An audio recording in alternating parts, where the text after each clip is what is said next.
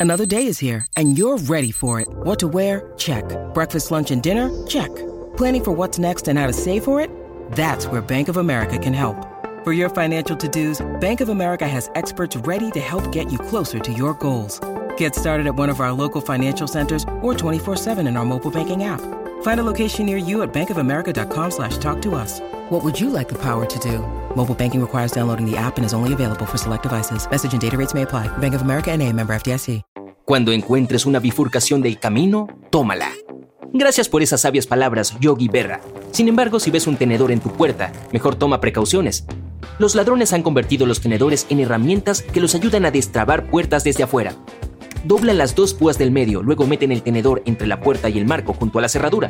Cuando el tenedor entra, estas dos púas agarran la cerradura. Todo esto encaja a la perfección. Así los delincuentes consiguen la fricción suficiente como para mover la cerradura de un lado a otro. Puede llevarles un momento, pero normalmente lograrán abrir la puerta. El tenedor en tu puerta puede significar que aún no hay nadie en la casa, pero que planean entrar. Quizá cuando te vayas a dormir. Lo peor es que prácticamente no notarás nada raro si ves la puerta desde adentro mientras este tenedor esté instalado. Los delincuentes le dan una forma similar a la de una ganzúa. Si sabes algo de herramientas para forzar cerraduras, sabrás que usan una ganzúa para alinear las levas de la parte superior de la cerradura. De este modo, su herramienta logra girar y abrir la cerradura fácilmente. Si ya has tenido alguna experiencia negativa con ladrones, ten cuidado. Tal vez creas que no visitarán la misma casa dos veces porque es demasiado arriesgado. En realidad pueden regresar al mismo lugar varias veces. Por ejemplo, pueden regresar por las cosas que no pudieron llevarse la primera vez. Además, ya están familiarizados con la casa, lo que les ahorra tiempo. Como si fuera poco, es posible que los propietarios ya hayan reemplazado las cosas que los ladrones se llevaron, y muchas veces esos reemplazos son de mejor calidad que las originales.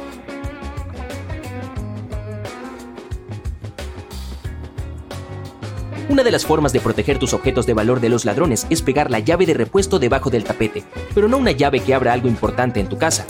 Ha habido muchos casos en los que un ladrón se acerca a la puerta, busca debajo del tapete, uno de los primeros lugares en los que miran, e intenta llevarse la llave sin éxito. Retrocede, mira a su alrededor para ver si hay alguien mirando y se va. Tal vez piense que se trata de una broma o una trampa. Ni siquiera busca otra forma de entrar a la casa, ya que la situación le parece demasiado extraña.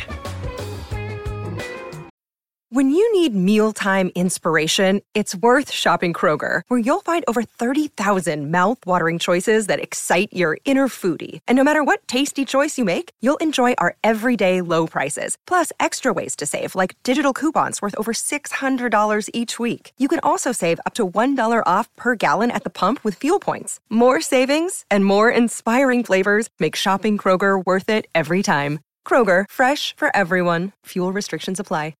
Deja unas botas de trabajo grandes en el porche, justo al lado de la puerta. Un ladrón las verá de inmediato.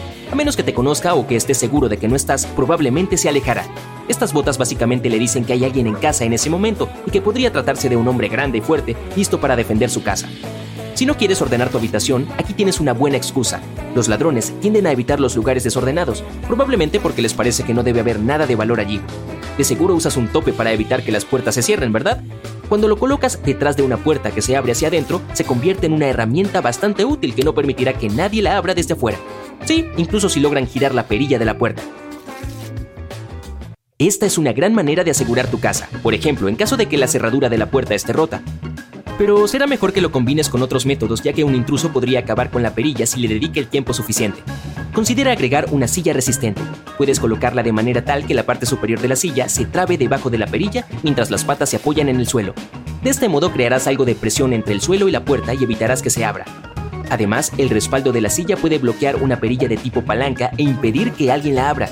Esto no funcionará muy bien si también es posible girarla hacia arriba para abrir la puerta. En ese caso, busca una cuerda o un cinturón y ata la perilla a la silla. Considera instalar ventanas laminadas. Las ventanas normales están hechas de vidrio de seguridad o vidrio templado y suelen romperse cuando alguien las golpea. Esto hace que un intruso logre entrar a tu casa rápidamente. Las ventanas laminadas se rompen pero no se deshacen, ya que hay una capa de plástico que mantiene los fragmentos unidos. Al menos evitará que un ladrón haga un agujero por donde entrar. Si la ventana es difícil de romper, es más probable que los malhechores se rindan y se vayan. Las ventanas laminadas son dos veces más caras que las típicas ventanas de cristal doble. Si es demasiado para ti, puedes contratar a un profesional para que instale una lámina de vidrio laminado sobre las ventanas que ya tienes. La lámina de seguridad es más barata, funciona con el mismo principio, pero no es tan efectiva. Otro consejo para evitar que alguien entre a tu casa. Intenta no publicar en las redes sociales dónde estás antes de regresar a tu hogar. Si alguien planea robarte, estará esperando una oportunidad para hacerlo cuando tú no estés. Y si publicas que estás pasando un gran momento en una fiesta o en unas maravillosas vacaciones, podrías darles a entender que no hay nadie en casa. Siempre revisa a quién dejas pasar a tu edificio o a tu casa. Algunas personas simplemente abren la puerta cada vez que alguien llama. Con esto en mente, si un desconocido viene y se presenta como un vendedor, intenta confirmar su identidad. No dejes que sepa dónde están tus objetos de valor y presta atención a las preguntas que te haga. Además, si permites que alguien pase, no le hagas saber que está solo. Finge que hay alguien durmiendo por más que no haya nadie además de ti. Intenta hallar buenos lugares para esconder los objetos de valor. Evita las habitaciones, sobre todo debajo de la cama, el armario o cualquier otro lugar donde la mayoría de los delincuentes tienden a buscar primero. Por ejemplo, elige un escondite inusual en algún lugar de la cocina. ¿Qué tal si haces un agujero en la pared y lo cubres con un cuadro? También puedes optar por un rincón oscuro de tu armario. Una pelota de fútbol es otra buena opción. Sácale algo de aire y corta una de las costuras. Una vez que hayas escondido tus objetos de valor, vuelve a meter la costura en su lugar. Y si estás construyendo un mueble, agrega un fondo o tapa falsos. Supongamos que estás armando un vestidor. Coloca una tabla delgada de madera encima del cajón superior. Después instala una bisagra de piano en la parte superior. ¡Tarán! Tu escondite está listo. Conoce a tus vecinos. De este modo nunca estarás completamente solo. Además podrás hacer algo incluso cuando no estés en casa. Tú también puedes ayudarlos. Si ves a un desconocido husmeando en la casa de tu vecino, avísale. De esta manera se convertirán en una manada que se cuida mutuamente. Consigue una caja fuerte. De hecho, consigue un par. Cada una más pequeña que la anterior.